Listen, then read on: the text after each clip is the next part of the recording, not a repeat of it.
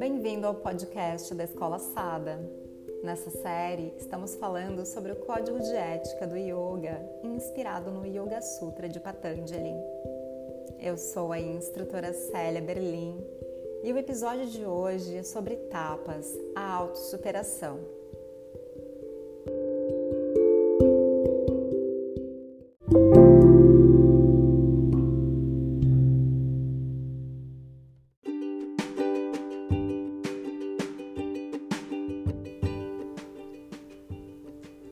A oitava norma ética do yoga é tapas, a autossuperação.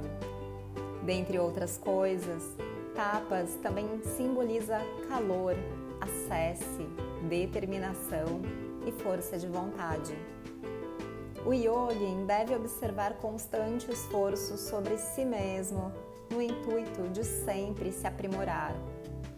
Esse esforço de autossuperação aplica-se a todas as circunstâncias da vida e consiste numa atenção constante, no sentido de fazer-se melhor a cada dia. Tapas nos ensina a superação dos nossos próprios limites, das nossas próprias barreiras, limitações, imperfeições, fraquezas e medos. Tapas nos mostra que se algo está desconfortável, é porque estamos transitando de um lugar para o outro. E esse processo também é de autodescoberta e de autoconhecimento, portanto, deve ser desfrutado.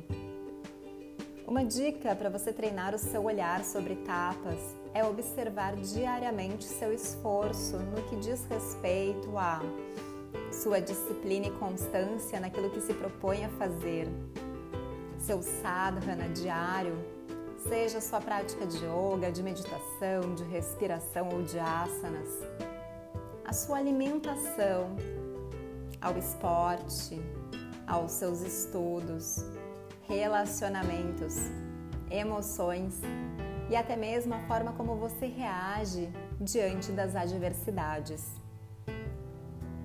O objetivo desse esforço sobre si próprio é atingir um estado de purificação que permita ao indivíduo tomar posse do seu corpo, indo além dos limites impostos pela percepção limitada da realidade.